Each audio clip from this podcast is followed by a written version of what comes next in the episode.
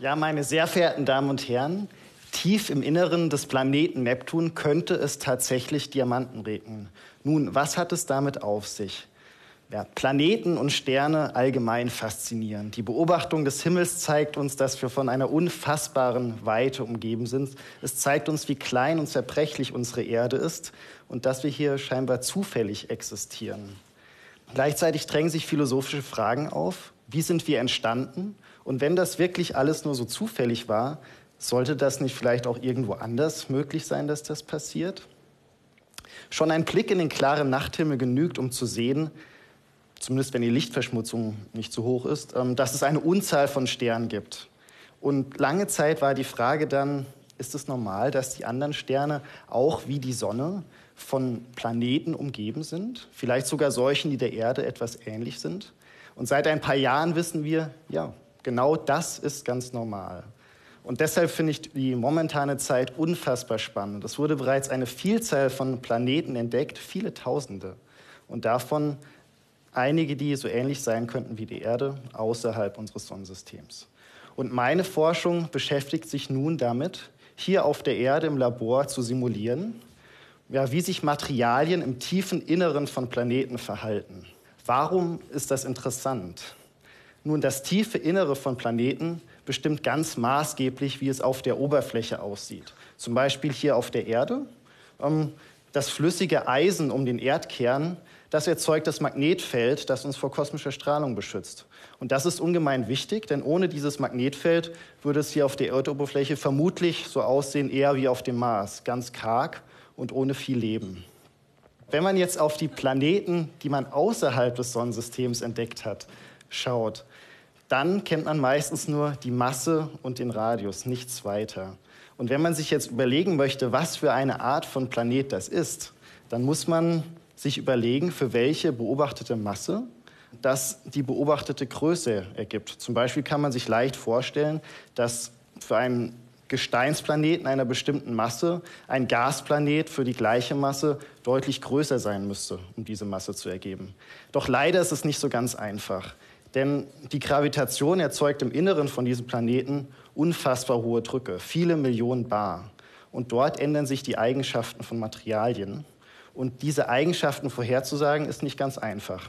Und deswegen müssen wir das im Labor überprüfen. Das gilt für das Innere der Erde, aber noch viel mehr zum Beispiel für das Innere von wirklich großen Planeten, wie zum Beispiel Jupiter, Saturn, Uranus oder Neptun. Und gerade die letzten beiden finde ich momentan sehr spannend und nicht nur ich. Die sogenannten Eisriesen Uranus und Neptun. Eine Beobachtung oder Auswertung der Daten von den Planeten, die man außerhalb des Sonnensystems gefunden hat, zeigt nämlich, dass Planeten wie Uranus und Neptun von der Größe und wahrscheinlich auch der Beschaffenheit extrem häufig sind.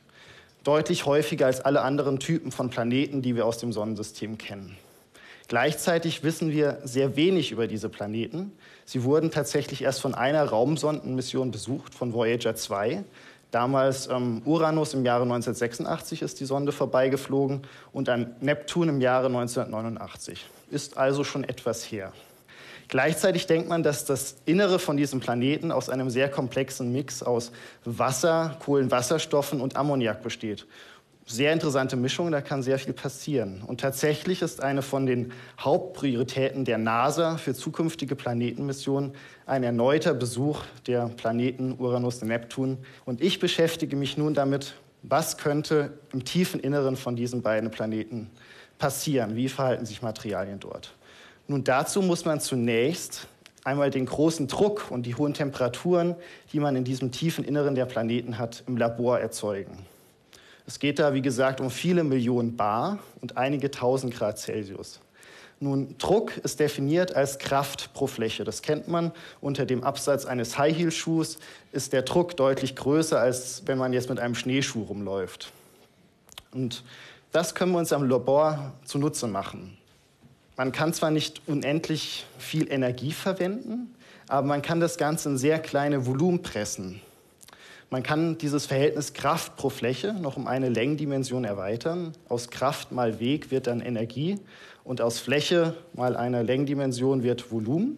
Also ist Druck genau das gleiche wie Energie pro Volumen. Also kann man wenig Energie nehmen und das in ein noch kleineres Volumen pressen. Und so erreicht man auch unvorstellbar hohe Drücke.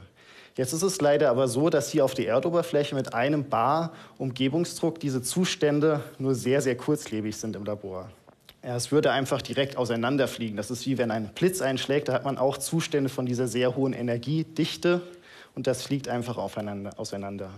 Und da müssen wir dann schauen, dass wir diese Energie nicht nur in dieses winzige Volumen bringen, nein, wir müssen das Ganze auch noch in einer sehr kurzen Zeit schaffen, bevor das Ganze auseinanderfliegt.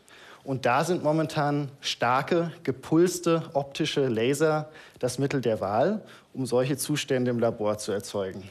Tatsächlich hatte ich bisher schon das Privileg, dass ich die stärksten Laser auf der Welt für meine Forschung benutzen konnte. Das sind teilweise riesige Maschinen, stehen mitunter, aber nicht nur, aber mitunter schon in ja, Waffenlaboren, um zum Beispiel auch Bedingungen wie in Kernwaffen zu simulieren. Zum Beispiel die National Ignition Facility in den USA, der größte Laser der Welt, ist so groß wie mehrere Fußballfelder. Und ich gehöre jetzt zu den Wissenschaftlern, die zeigen wollen, dass der Einsatz solcher Maschinen für die Grundlagenforschung doch deutlich interessanter ist, natürlich. Ja, wenn man jetzt mit diesen Lasern diese extremen Bedingungen im Labor erzeugen möchte, ähm, benutzen wir einen physikalischen Trick.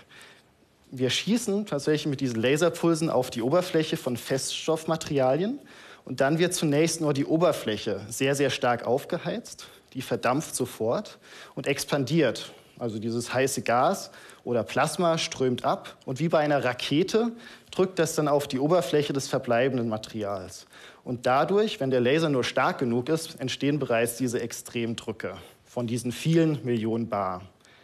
Und dadurch wird das Material vorne dran zusammengepresst. Es wird eine Kompressionswelle in das Material getrieben. Und diese Kompressionswelle folgt sehr einfachen physikalischen Prinzipien.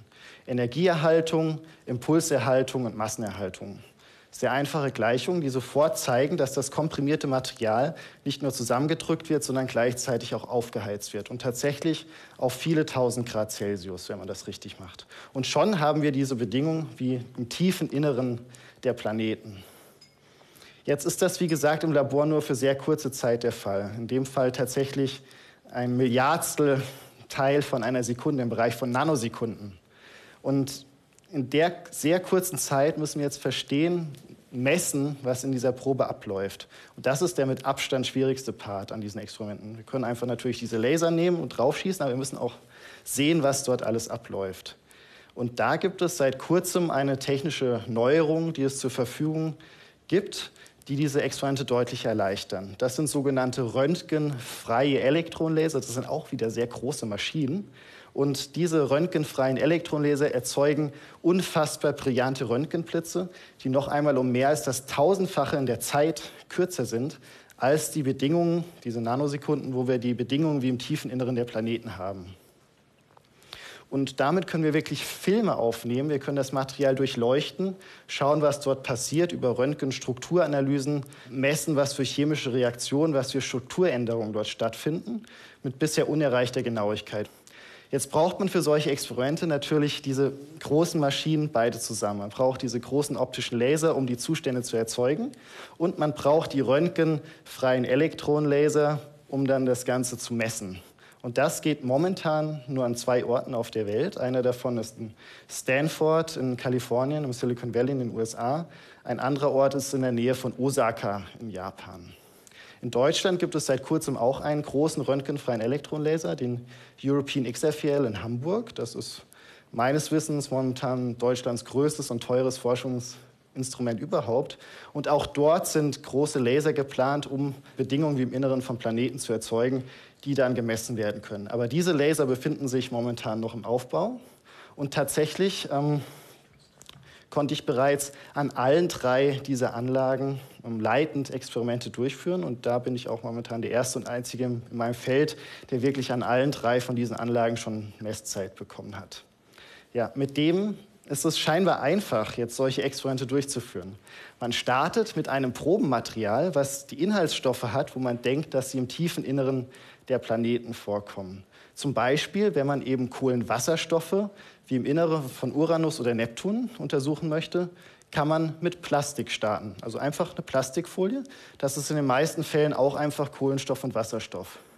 Und da schießt man dann mit diesem starken Laser drauf auf eine Plastikfolie und macht diesen Röntgenpuls durch und schaut, was passiert.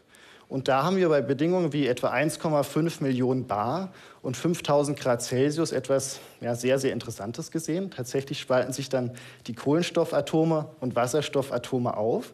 Und der separate Kohlenstoff wird unter diesen extremen Bedingungen direkt in Diamanten gepresst.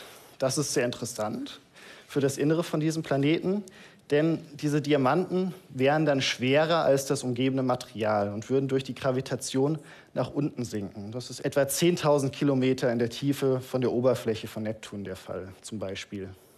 Und es könnte tatsächlich sich dann eine Schicht aus festen Diamanten um den Kern des Planeten bilden, könnte allerdings auch flüssiger Kohlenstoff sein. Man kennt die Temperaturen dort unten nicht genau, also könnte auch flüssiger Kohlenstoff sein.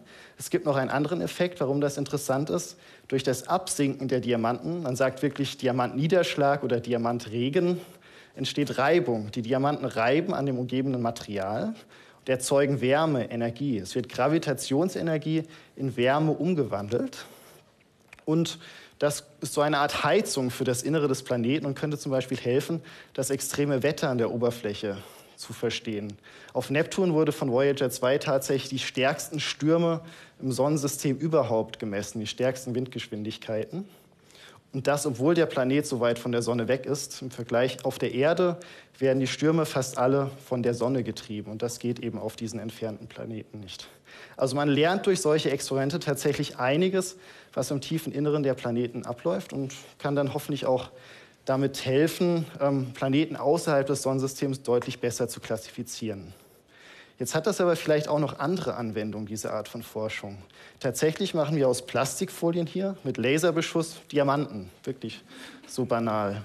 Leider nicht sehr große Diamanten, die man direkt für Schnuck verwenden könnte, sondern in dem Fall sind die Diamanten einige Nanometer groß, also sehr klein. Aber auch die haben sehr interessante technische Anwendungen zum Beispiel in der Medizin, in der Elektronik oder auch als Katalysator möglicherweise, um CO2 aus der Luft zu holen. Und sowas wird momentan hauptsächlich durch Sprengstoffe hergestellt, diese Nanodiamanten. Da kann man auch sehr hohen Druck, sehr hohe Temperaturen erreichen. Und wir hoffen, dass es mit den Lasern vielleicht etwas einfacher, schneller, kontrollierter gehen könnte.